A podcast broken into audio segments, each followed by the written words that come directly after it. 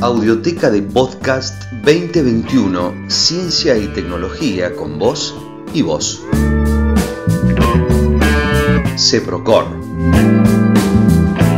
Una producción del Ministerio de Ciencia y Tecnología de la provincia de Córdoba.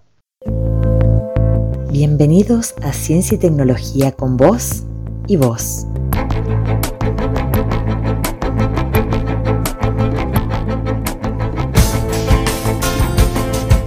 Podcast del Ministerio de Ciencia y Tecnología de la provincia de Córdoba.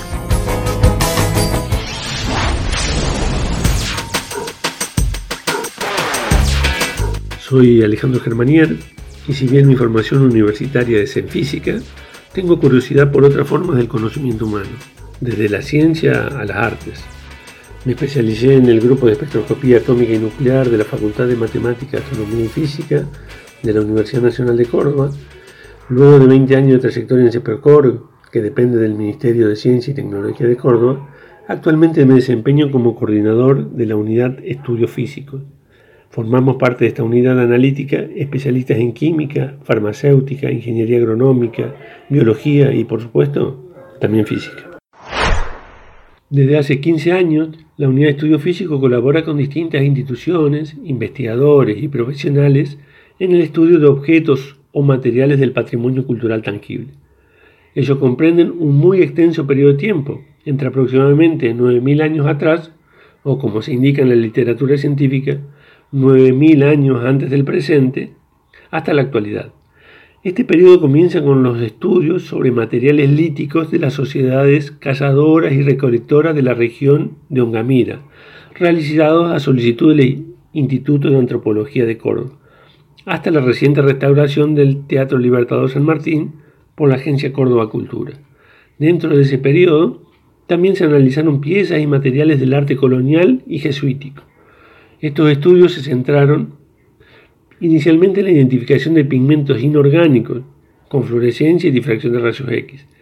En algunos casos, como las policromías en tallas de madera del patrimonio jesuítico, recurrimos a técnicas complementarias como la radiología convencional, la tomografía axial computada, la microscopía electrónica de barrido y la microscopía óptica confocal.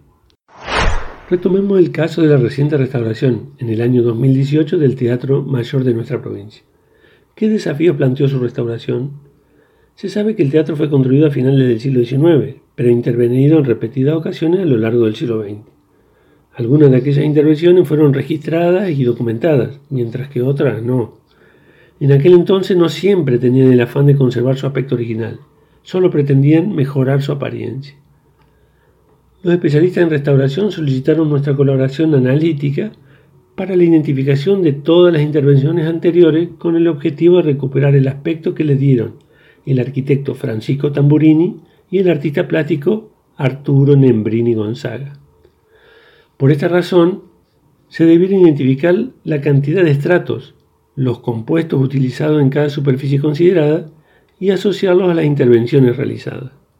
Desde el punto de vista analítico se encontraron distintos estratos y se identificaron algunos de los materiales utilizados. Conociendo los compuestos químicos presentes y los pigmentos utilizados, los expertos podían reconocer las intervenciones registradas e identificar las no documentadas, diferenciando los sustratos preparativos y los estratos finales de acabado de cada intervención. Esto permitió además adoptar la mejor estrategia para su fijación o remoción según correspondiera. De esta manera, los profesionales de restauración, interpretando los resultados de los estudios analíticos, le devolvieron al Teatro del Libertador San Martín sus colores y esplendor original. En estos momentos, en CEPROCOR, estamos llevando adelante un proyecto que consiste en contribuir con herramientas analíticas a la caracterización de los materiales constituyentes de objetos del patrimonio cultural de la región central de Argentina. Son piezas del patrimonio cultural aquellas que más allá de su valor material, tienen un valor simbólico de representación de una época, una comunidad y un estado del espíritu humano. La conservación y restauración del pieza del patrimonio cultural tangible conjugan múltiples disciplinas, que van desde la historiografía y el arte hasta la ciencia del estado sólido. Por ejemplo, la Organización de las Naciones Unidas para la Educación, la Ciencia y la Cultura, entidad más conocida como UNESCO, define el patrimonio cultural como un producto y un proceso que suministra a las sociedades un conjunto de bienes que se heredan del pasado, se crean en el presente y se transmiten a las futuras generaciones para su beneficio. Es importante reconocer que este enunciado abarca el patrimonio material, natural e intangible. También se debe destacar que son bienes de carácter frágil y por ello requieren que se preserven, ya que una vez perdidos no son recuperables. Por ello alientan a identificar, conocer y estudiar el patrimonio para poder resguardarlo. De forma abreviada podemos decir que la espectroscopía estudia la interacción de la radiación con la materia. Por lo general, esta interacción produce absorción o emisión de energía radiante. La radiación emergente es la que nos interesa y que puede ser detectada y analizada por instrumentos o equipos específicos. Luego, valiéndonos de una base teórica y software específico, podemos interpretar los resultados e inferir algunas características o propiedades de la materia.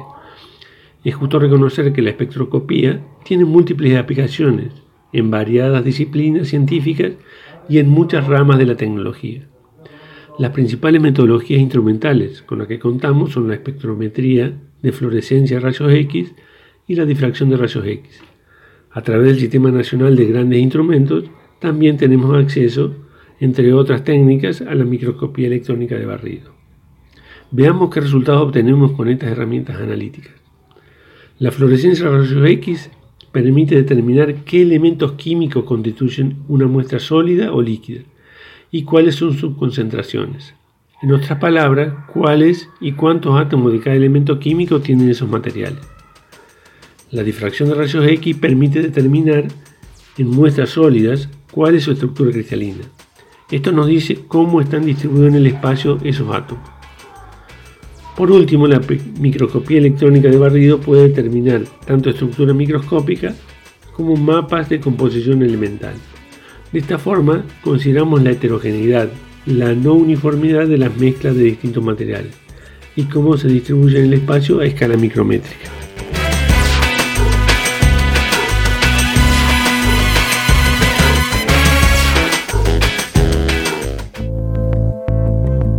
Esto fue Ciencia y Tecnología con voz y voz. Una propuesta de divulgación científica para que investigadores e investigadoras de Córdoba compartan sus saberes, aprendizajes y conocimientos.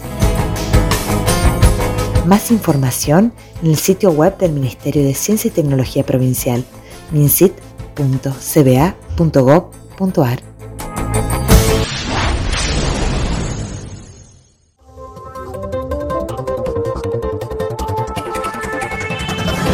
Audioteca de Podcast 2021, Ciencia y Tecnología con voz y voz. Una producción del Ministerio de Ciencia y Tecnología de la provincia de Córdoba.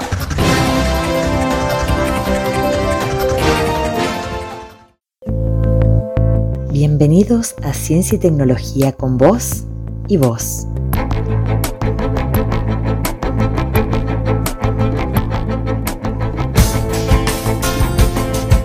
Podcast del Ministerio de Ciencia y Tecnología de la provincia de Córdoba.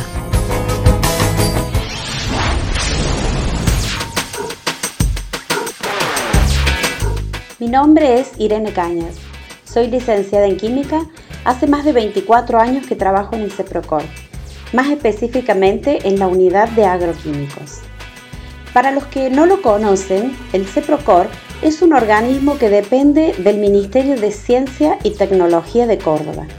Está dedicado a la investigación, desarrollo de servicios tecnológicos e innovación en productos y procesos.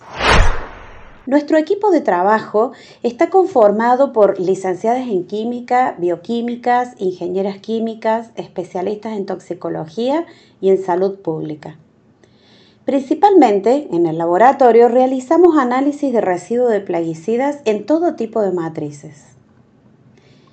Hay una canción de Serrat que se llama El hombre y el agua y su poesía dice así. Si el hombre es un gesto, el agua es la historia. Si el hombre es un sueño, el agua es el rumbo. Si el hombre es un pueblo, el agua es el mundo. Si el hombre está vivo, el agua es la vida. Cuídala como cuida ella de ti. Siento que esta poesía resume lo que el agua significa para mí y seguramente para muchos de ustedes. Porque el agua es el fundamento de la vida, un recurso crucial para la humanidad y para el resto de los seres vivos. Todos la necesitamos y no solo para beber. Nuestros ríos y lagos, nuestras aguas costeras, marítimas y subterráneas constituyen recursos valiosos que es preciso proteger para el desarrollo de los distintos ecosistemas y de las futuras generaciones. Hoy me gustaría contarles cómo detectamos residuos de plaguicidas en agua y de esta manera, desde el CEPROCOR, contribuimos con nuestro granito de arena en la sustentabilidad de este maravilloso recurso natural. Pero antes, les hago una pequeña reseña para saber por qué estas mediciones son importantes. En el siglo pasado, la necesidad de aumentar la producción de alimentos asociado al crecimiento poblacional derivó en el uso de sustancias químicas en la actividad agrícola para lograr mayores beneficios en la producción. Esas sustancias se llaman plaguicidas. También surgieron por la necesidad de manejar poblaciones de organismos nocivos para la sanidad humana, la de los cultivos o frutos almacenados y también la de los animales domésticos. Los plaguicidas han existido desde el comienzo de la agricultura, en el amanecer de la historia. Si antes eran productos naturales, hoy son el resultado de síntesis químicas. Esto los ha hecho mucho más eficaces para combatir plagas, pero también mucho más susceptibles de afectar el ambiente y deteriorar la salud humana. La amplia utilización de estos productos contribuye a su presencia en el ambiente. Podemos definir entonces a los plaguicidas como sustancias químicas de origen natural o sintético que se utilizan para eliminar o controlar plagas tanto agrícolas como domésticas. En realidad, el término plaga tiene una connotación antropocéntrica. Si lo consideramos objetivamente, las plagas son simplemente poblaciones integrantes de un ecosistema. Todos los plaguicidas pueden ser tóxicos para el ser humano y los animales, pero lo son en distinto grado y la toxicidad aparece por encima de ciertos umbrales. Ahora, ¿qué es la toxicidad? Decimos que la toxicidad es la capacidad intrínseca de una sustancia química de producir daño o incluso la muerte. Depende de cada compuesto y del organismo expuesto a este. Sus factores cruciales son la dosis y el tiempo de exposición. En el mundo se utilizan más de mil plaguicidas para evitar que las plagas estropeen o destruyan los alimentos. Cada plaguicida tiene propiedades y efectos toxicológicos que son distintos. La Organización Mundial de la Salud tiene dos objetivos en relación a este tipo de productos. Uno, hacer que se prohíban los plaguicidas más tóxicos para el ser humano y que permanecen durante más tiempo en el ambiente. Y dos, proteger la salud pública mediante el establecimiento de límites máximos de residuo de los plaguicidas en los alimentos y en el agua. ¿Qué son estos límites máximos? Estos límites máximos establecen la cantidad de plaguicida que los seres humanos pueden ingerir durante toda la vida en los alimentos y en el agua sin que se anticipen daños. Son calculados rigurosa y científicamente, teniendo en cuenta criterios toxicológicos y agronómicos.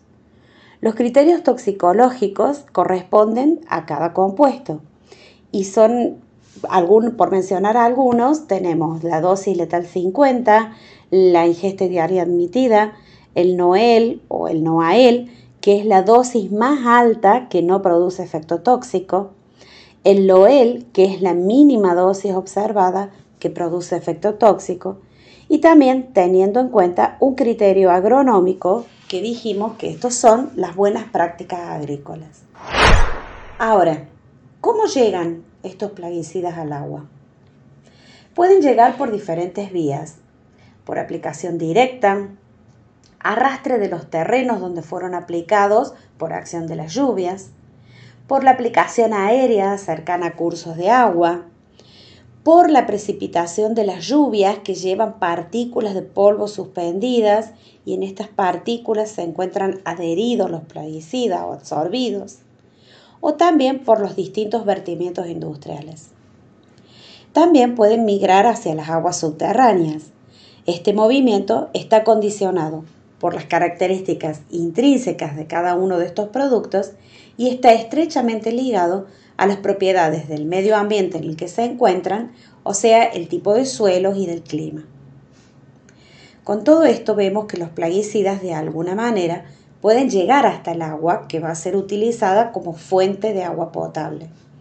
Entonces, ¿cómo podemos determinar si el agua que estamos consumiendo está libre de plaguicidas o si hay plaguicidas cumplen con los criterios de los límites máximos permitidos.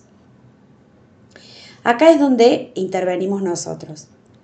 La diferente composición química que tienen los plaguicidas hace que su análisis sea bastante difícil. Pero debido a la importancia y a la relevancia del tema y a lo que representan para la salud y el ambiente, se han logrado desarrollos de metodologías analíticas para poder extraer los plaguicidas del agua y mediante equipos de cromatografía de alta complejidad poder detectar y cuantificar concentraciones muy pequeñas. Para este tipo de análisis es necesario contar con analistas químicos altamente capacitados y también con equipamiento analítico capaz de determinar cantidades tan bajas como las partes por billón con exactitud y precisión. Ese es nuestro principal compromiso, brindar un servicio de calidad y precisión respecto de la cantidad de residuos de plaguicidas que pueden estar presentes en el agua o en los alimentos, ya que a partir de esta información se pueden tomar decisiones para resguardar la salud y el cuidado del ambiente. Nos respaldan para esto más de 25 años de experiencia, equipamiento de alta complejidad y certificación de sistemas de calidad. Me gustaría destacar que además de los análisis que de rutina se realizan sobre el agua, como es determinar su potabilidad para consumo a través de análisis físico-químicos y microbiológicos, es importante medir la cantidad de residuos de plaguicidas, porque de esta forma se puede garantizar a la población que el agua que está consumiendo no va a provocar daños de salud en el mediano y en el largo plazo. Cuando una sustancia química es peligrosa para la salud de las personas, hablamos de riesgo tóxico. Este riesgo se puede llegar a materializar si la exposición al agente químico no está controlada. El riesgo tóxico de un producto químico depende de dos factores, la toxicidad y la dosis absorbida. Es por eso que digo que es esencial medir para conocer, conocer para decidir y decidir para proteger.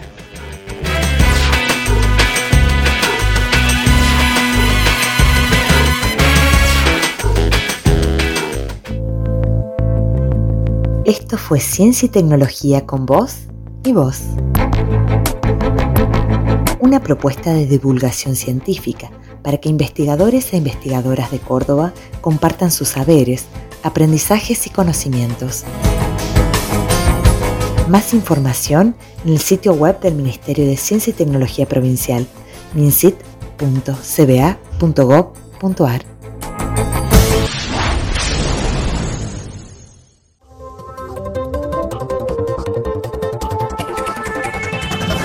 Audioteca de Podcast 2021, Ciencia y Tecnología con voz y voz.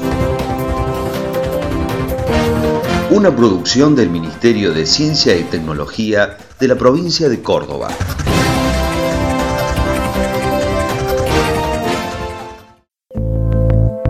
Bienvenidos a Ciencia y Tecnología con voz y vos.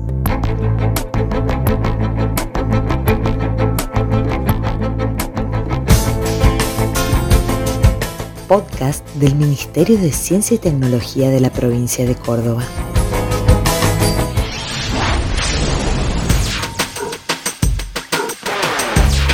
Soy José Gabriel Espan, coordinador de la unidad de metrología de CEPROCOR miembro de la carrera del personal científico y tecnológico de la provincia de Córdoba.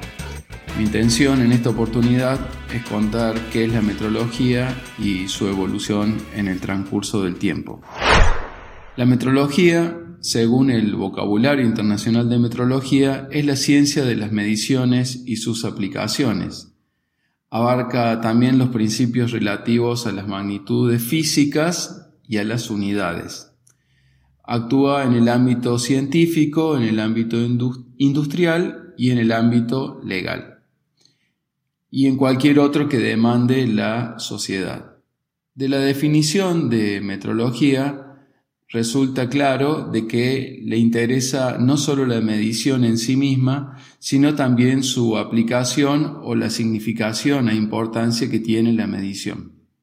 Como un ejemplo reciente podemos citar el uso de los termómetros infrarrojos para la determinación de temperatura corporal, en la cual la metrología siguió trabajando no solo en la determinación exacta de la temperatura por la emisión infrarrojo del cuerpo humano, sino también por los factores que afectan a la temperatura corporal y cuál es el procedimiento adecuado para establecer la temperatura. Esto es si no es afectado porque la persona estuvo en la intemperie o si hacía frío o hacía calor.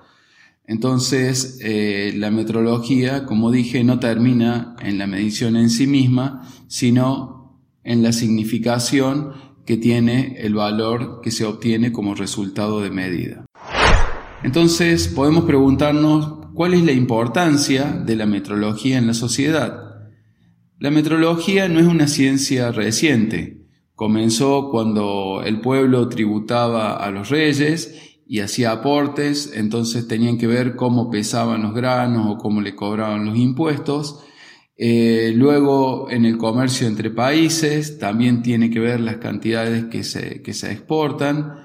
Eh, la elaboración de maquinarias. Eh, en este momento las impresiones 3D requieren de parámetros o planos que deben ser ejecutados con instrumentos calibrados.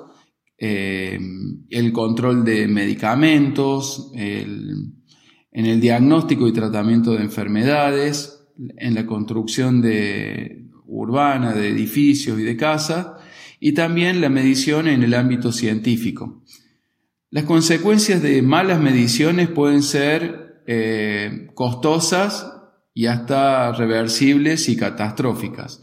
Entonces, por ejemplo, en el comercio entre países, una exportación en la cual en el país de origen se hace una determinación o una medición de lo que se va a exportar y el país de destino también controla para ver si cumple con las normas de ese país y cuando no coinciden puede haber un problema en la medición entre el laboratorio del país de origen y el país de destino y muchas veces eso resulta en que no se concreta la exportación y eso tiene pérdidas económicas importantes entre los países. Y en, el caso, y en otros casos relacionados, por ejemplo, con la salud, las consecuencias pueden ser eh, catastróficas e irreversibles. La calibración en metrología eh, es una serie de comparaciones. Eh, en algunos casos se hace una prueba o varias pruebas durante la calibración, pero en términos simples, eh, en una calibración se hacen comparaciones y esas comparaciones se pueden hacer con un patrón de medida, con un patrón que tenga justamente también que esté calibrado y que tenga un valor aceptado o de referencia. Entonces, por ejemplo, en el caso de las calibraciones de balanza, uno coloca una peso a patrón en la balanza y obtiene una indicación o una lectura de la balanza y uno compara la lectura de la balanza con el valor de la pesa patrón, con el certificado de calibración de esa pesa y de esta manera uno puede saber si esa diferencia que hay entre la lectura y el valor asignado es grande o pequeña y si es pequeña, el instrumento está, la balanza está funcionando bien y está calibrada. Esta es la prueba más simple que puede incluir este, una calibración. El organismo por excelencia y coordinador mundial de la metrología es la Oficina Internacional de Pesas y Medidas que se encuentra en Francia y que fue eh, creada eh, durante la Convención del Metro el 20 de noviembre de 1875 en Francia. Eh, justamente por ese día, el 20 de noviembre, es que es el Día Internacional de la Metrología.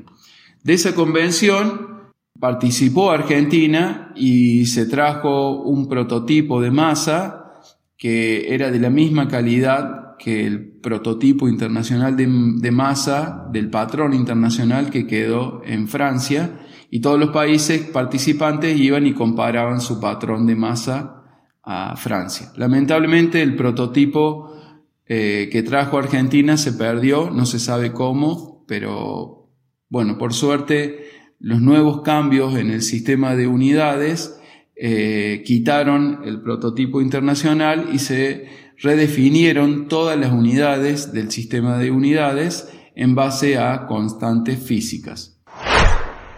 Entonces, de la convención del metro, en la cual se presenta el sistema métrico decimal, ese sistema que era solamente para masa y longitud, evolucionó al actual sistema internacional de unidades, que se lo conoce por sus siglas SI, eh, y cuyas modificaciones recientes ocurrieron en noviembre del 2018 y entraron en vigencia también el 20 de mayo de 2019, 20 de mayo que es el Día de la Internacional de la Metrología.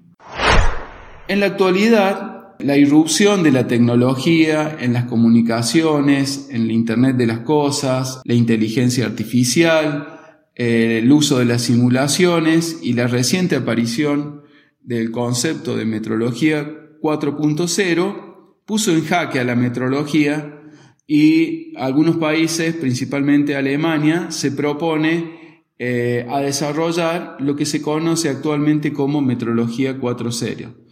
Esa metrología está basada en algunos eh, principios y algunas estrategias, como es el uso de una nube de metrología, un protocolo o lenguaje de comunicación de metrología, en la cual las máquinas o los instrumentos sujetos a calibración puedan interpretar certificados electrónicos, ya los certificados de calibración dejan de ser papeles firmados por la persona que hizo la calibración y entran a ser, formar parte de esta nube y el instrumento recibe ese certificado digital de calibración y hace las correcciones para eh, que funcione, eh, hace los ajustes para que funcione eh, calibrado, ajustes y correcciones. Entonces, en esto están trabajando los países en la actualidad en esta metrología 4.0 que va a poner eh, una gran cantidad de información en esa nube y que va a ser sujeta a estudio para el desarrollo y avance de la metrología. En el CEPROCOR, la unidad de metrología no se creó como una unidad nueva e independiente, sino que fue eh, una consecuencia de las personas que trabajaban en diferentes laboratorios que tenían afinidad por las calibraciones de instrumentos e interés en la medición y fabricación de patrones de trabajo. Entonces, investigadores y personal científico del CEPROCOR eh, forman esta unidad que actualmente es auditada bajo normativas de calidad exigente, como es la normativa ISO 17025, y estamos calibrando balanzas electrónicas eh, termómetros y pipetas para transferencia de volumen. También verificamos espectrofotómetros y de acuerdo a, a lo que es la metrología, nos interesan los resultados de las mediciones y sus aplicaciones.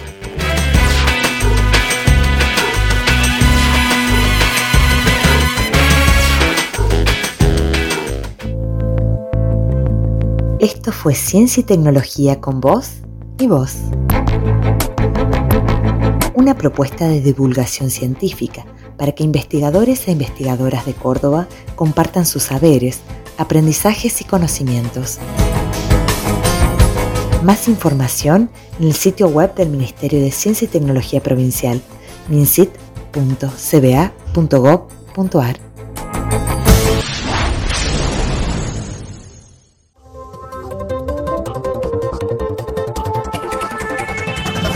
Audioteca de Podcast 2021, Ciencia y Tecnología con voz y voz una producción del Ministerio de Ciencia y Tecnología de la provincia de Córdoba.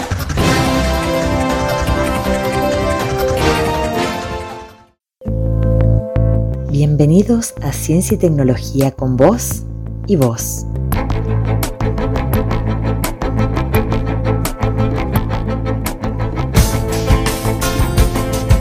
Podcast del Ministerio de Ciencia y Tecnología de la provincia de Córdoba.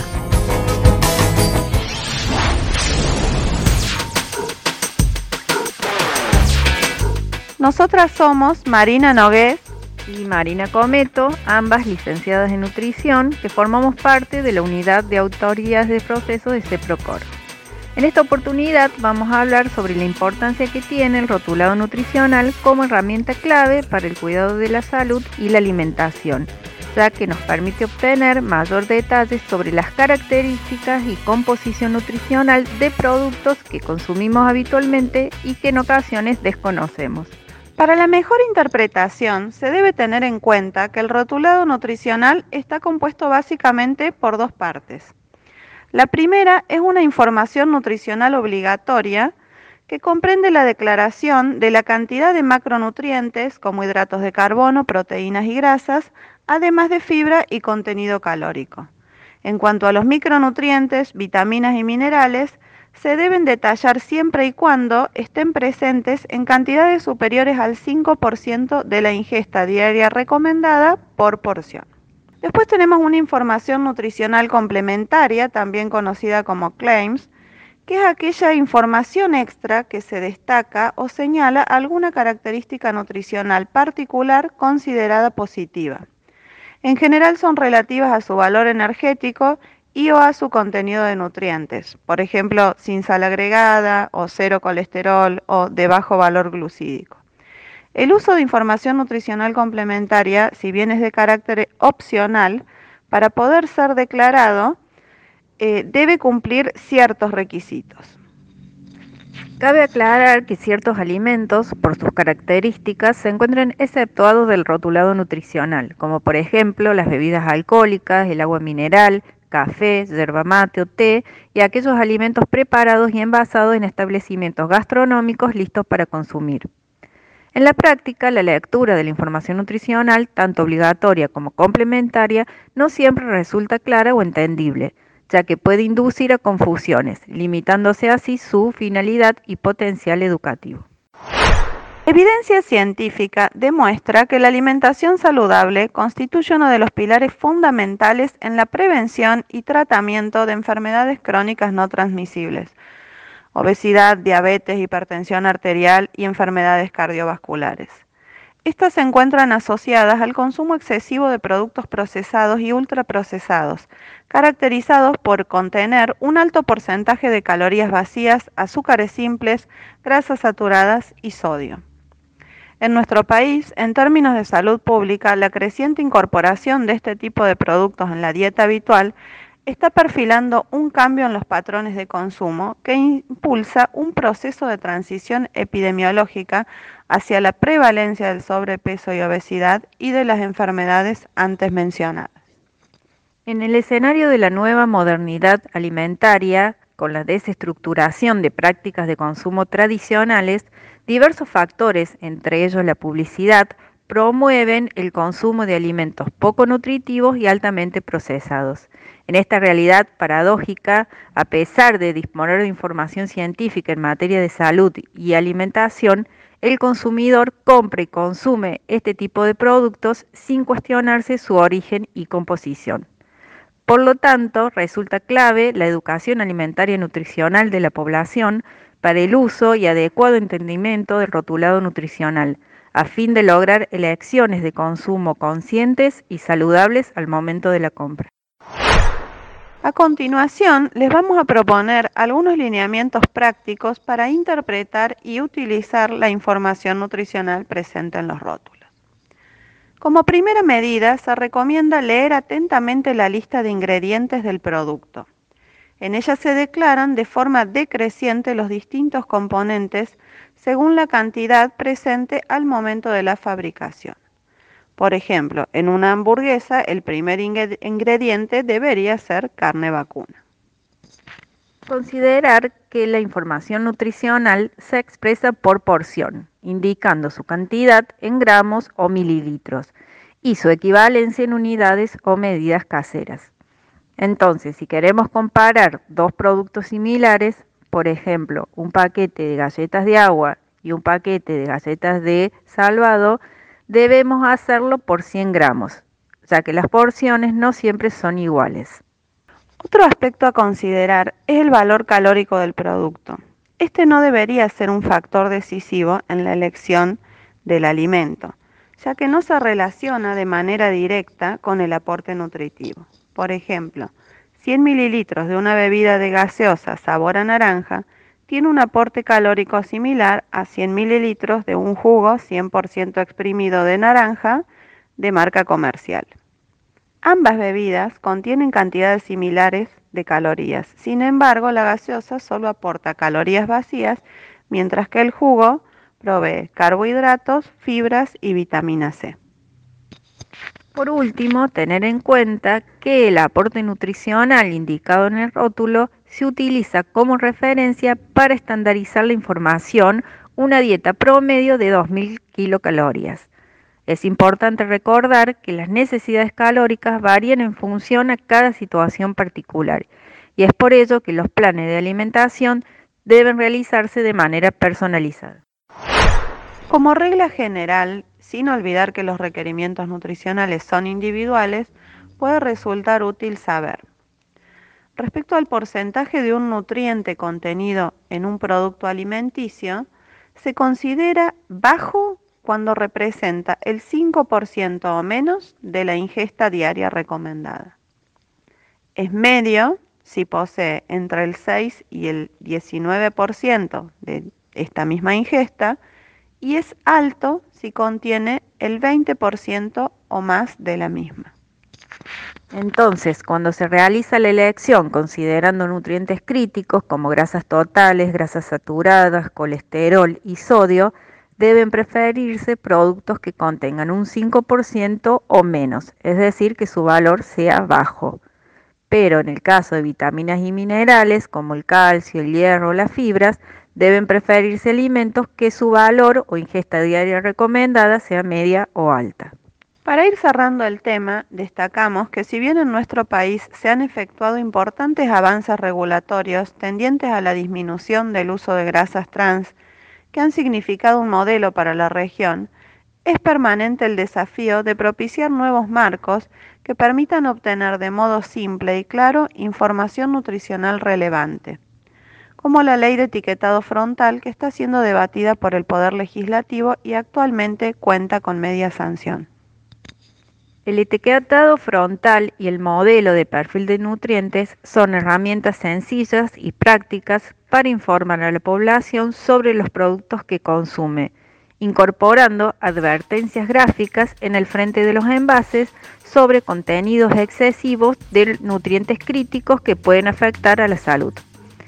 En otros países han demostrado ser más eficaces que la rotulación tradicional, ya que constituye una guía rápida de advertencias sobre los nutrientes críticos antes mencionados en los productos procesados y ultraprocesados, permitiendo así orientar las decisiones de compra de los consumidores para realizar elecciones conscientes.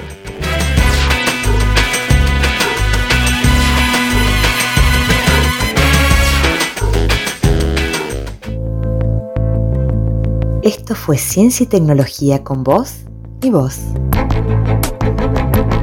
Una propuesta de divulgación científica para que investigadores e investigadoras de Córdoba compartan sus saberes, aprendizajes y conocimientos. Más información en el sitio web del Ministerio de Ciencia y Tecnología Provincial, mincit.cba.gov.ar.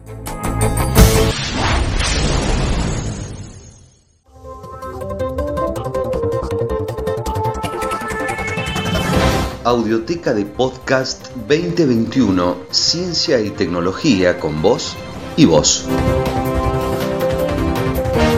Una producción del Ministerio de Ciencia y Tecnología de la provincia de Córdoba.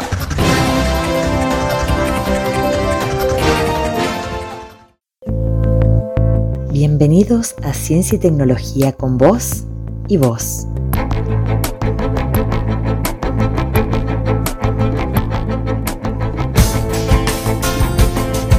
Podcast del Ministerio de Ciencia y Tecnología de la provincia de Córdoba.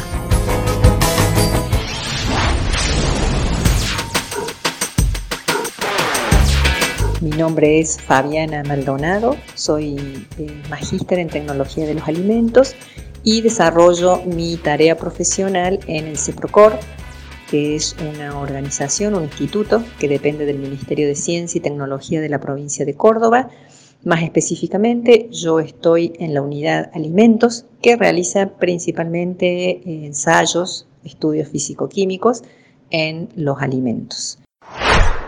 Últimamente hay dos servicios que han aumentado muchísimo la solicitud de parte de nuestros clientes, que son los ensayos que tienen que ver con la composición nutricional de un alimento y el ensayo de gluten. Son los ensayos principales que realizamos en el laboratorio eh, como servicios. Esto se debe, o sea, tiene una razón, por supuesto, ¿verdad?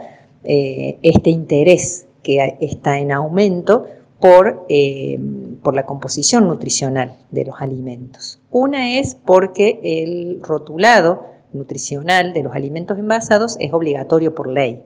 Entonces, todos los alimentos tienen que tener esta información que generalmente se realizan por tablas. ¿sí? Las empresas que elaboran los alimentos elaboran este rótulo nutricional con tablas, en base a información de tablas internacionales y tablas nacionales.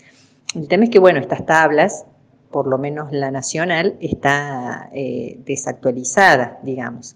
Eh, son valores, bueno, de hace bastantes años los que, los que existen allí entonces, es recomendable poder eh, corroborar o comprobar esos datos que uno obtiene, digamos, mediante un cálculo teórico, ¿sí? Y eso es lo que muchas empresas nos están solicitando para corroborar si realmente su producto tiene esa cantidad de grasa que suponen, esa cantidad de proteínas o de fibra alimentaria que suponen que tiene en base a los ingredientes con que se elabora. Actualmente en el, en CEPROCOR, en nuestro laboratorio, tenemos todo el equipamiento que es necesario para realizar esto, ¿sí? para realizar todos los ensayos que eh, se pide obligatoriamente para eh, elaborar un rótulo nutricional. Estos ensayos son los ensayos de proteínas, de grasa total, de fibra alimentaria, de grasa saturada, de grasa trans, y de sodio, ¿sí? Y los hidratos de carbono, por supuesto, hidratos de carbono totales y el valor energético. Todos estos ensayos los hacemos en CEPROCOR en el laboratorio. Eh, otro ensayo que no es obligatorio, según la rotulación de nuestro país, es el de los azúcares totales. Pero ¿qué pasa? Algunas de estas empresas exportan sus alimentos a países limítrofes eh, y allí sí exigen en el rótulo la declaración de la cantidad de azúcares totales, ¿sí? Que son los azúcares simples, que son digeridos por los seres humanos, digamos. Y esa determinación también la estamos haciendo, la hemos desarrollado justamente por esta necesidad que tienen algunas empresas que exportan sus alimentos a otros países donde les exigen esa información. Actualmente también se está, eh, está en vías de aprobarse una ley nueva de etiquetado, ¿verdad? Porque el fin de este rótulo es que esa información esté disponible para los consumidores, para los que compran, van eligen, compran un alimento y tengan la información necesaria para que puedan elegir mejor, de acuerdo a sus necesidades. El tema es que no todo el mundo eh, sabe leer o interpretar ese rótulo porque la información está en un, idioma, digamos, bastante técnico. Entonces, a veces las personas no saben diferenciar entre una grasa total, una grasa saturada y una grasa trans, ¿verdad? Porque es un término bastante técnico, ¿sí? O, no saben qué relación hay entre el sodio que dice el rótulo y, el, y la sal que uno consume, si es la misma cantidad o, no. Entonces, em, a veces eh, cuesta, digamos, entender esa información. La fibra alimentaria tampoco se sabe eh, qué es exactamente, ¿sí? o en qué me beneficia. Entonces, toda esta información, todo este esfuerzo que se hace por poner esa información en el rótulo es desaprovechada, no cumple con el fin para el cual eh, es, es obligatorio que exista y que es informar al consumidor. Por eso es que esta nueva ley lo que va a hacer es poner en un etiquetado en el frente del envase y no en la parte de atrás como está ahora, y bien visible con letras más grandes, la cantidad de los nutrientes críticos. ¿sí? ¿Qué son los nutrientes críticos? Los nutrientes críticos son estos nutrientes que forman parte de la composición de un, alimento, ¿sí? o sea, compuestos que nos sirven para nutrirnos y que son críticos porque son muy importantes en el tema del desarrollo de las enfermedades crónicas no transmisibles, que están aumentando mucho en el mundo y en nuestro país también, por supuesto. Entre estas enfermedades están eh, las enfermedades vasculares, como eh, los accidentes cerebrovasculares, la diabetes, la obesidad, la hipertensión, y todas estas están íntimamente relacionadas con la dieta. Está aumentando mucho la obesidad en los niños, ¿sí? Entonces, bueno, para prevenir todo eso es que eh, se pretende que se obligue a poner en la parte del frente del alimento si ese alimento es alto en azúcares, alto en grasas, alto en sodio, ¿sí? Porque son los nutrientes críticos justamente, que son los que más están relacionados con estas enfermedades. Entonces, de esa forma, para el que va a comprar un alimento es mucho más fácil leerlo y mucho más fácil elegir. Uno puede elegir un alimento que no, que sea bajo en grasa, que sea bajo en azúcares, ¿sí? Si yo tengo una diabetes, por ejemplo, o si tengo hipertensión, elijo el que es bajo en sodio, ¿verdad? Entonces, eh, esto está en vías de aprobación, todavía no, no, está aprobado y lo que también se pretende agregar es el tema de los azúcares, que como ya les dije no es obligatorio en nuestro país, así que si uno quiere saber cuál alimento comprar que tenga menos azúcar, azúcares totales, y no lo puede elegir en este momento, siendo que la diabetes es una de las enfermedades, bueno, que más existe en nuestro país que tiene mayor incidencia. Entonces eh, es importante contar con esa información. Por eso es que eh, ofrecemos desde el laboratorio, desde el CEPROCOR, todos estos ensayos para colaborar con los elaboradores de alimentos y que puedan hacer eh, su rótulo de información nutricional lo más fidedigno que se pueda, digamos, lo más cercano a lo que su producto tiene. Ahora les voy a decir los ensayos que son, eh, que son obligatorios para el rotulado nutricional. Se los voy a decir completitos, así, así quedan bien claros. Eh, son las proteínas, la grasa total, la fibra alimentaria, los hidratos de carbono, las grasas saturadas, las grasas trans y el sodio. Esto es obligatorio actualmente, ¿sí? Eh, declarar la cantidad de azúcares totales, eso es optativo. Pero bueno, día a día cada vez más elaboradores deciden eh, realizar este ensayo, este estudio y, digamos, dar una información más completa de su producto. Y para hacer todos estos ensayos, en el CEPROCOR eh, se ha hecho una inversión grande de equipamiento que lo estamos estrenando, es nuevito, para poder realizar todos estos ensayos y ser el primer laboratorio em, que depende de la parte pública a nivel provincial que puede eh, ofrecer todos estos ensayos. ¿sí? Entonces estos equipos son, eh, bueno, el equipo, los equipos para determinación de fibra alimentaria, el equipo para determinación de proteínas, ¿sí? es un equipo totalmente automatizado que hace la digestión y la destilación de la muestra automática, toda, completa. Después también está un equipo eh, semiautomático para determinar las grasas, también. Y bueno, aparte se realizan lo que es grasas saturadas y grasas trans por cromatografía gaseosa, que es el método, el método oficial para eso. Luego se realiza el sodio por un método de absorción atómica, que también es uno de los métodos oficiales. Y los azúcares totales por eh, cromatografía líquida, Después también, bueno, se ofrece también el perfil de aminoácidos para el que quiera ya dar una información un poco más completa, ¿verdad? Todo el perfil también de, de grasas para el que quiera ofrecer también la información de los omega 3, de los omega 6, de los omega 9, que también son muy importantes para la salud y para quizás completar la información nutricional de un alimento, ¿sí? Y bueno, y a eso se le suman, por supuesto, los hidratos de carbono totales y el valor energético que se hacen por cálculo. Además, bueno, se ofrece la determinación de colesterol, ¿sí? que es una, es información opcional para los alimentos, ¿verdad? Y también, bueno, en algunos alimentos se le realiza hierro, calcio, zinc como para que, bueno, sea, digamos, eh, pueda, digamos, alguna empresa, algún elaborador de, alimentos, tenga, digamos, todas estas opciones para brindar una información bien completa al consumidor de su producto. Bueno, eso era todo lo que tenía para comentarles de nuestra tarea, de lo que ofrecemos, eh, para que realmente sea aprovechado, porque es, es un esfuerzo grande que se hace como profesionales y como institución eh, pública poder ofrecer todos estos ensayos eh, con esta inversión que se ha hecho en estos equipamientos y en la capacitación también de los profesionales. Bueno, muchas gracias, muchas gracias por su atención. Nos seguimos viendo, pueden comunicarse con la institución para cualquier pregunta para, para el CEPROCOR. Eh, está en la página web del CEPROCOR, están todos los datos. En la página web del Ministerio también todos los mails y los teléfonos para que se comuniquen por cualquier información que necesiten.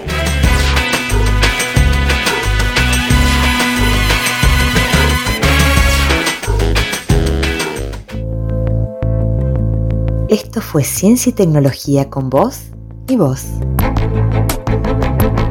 Una propuesta de divulgación científica para que investigadores e investigadoras de Córdoba compartan sus saberes, aprendizajes y conocimientos.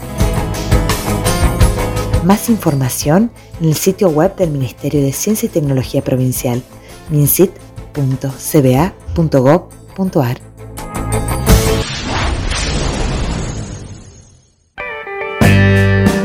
Audioteca de Podcast 2021, Ciencia y Tecnología con voz y voz. CEPROCOR una producción del Ministerio de Ciencia y Tecnología de la provincia de Córdoba.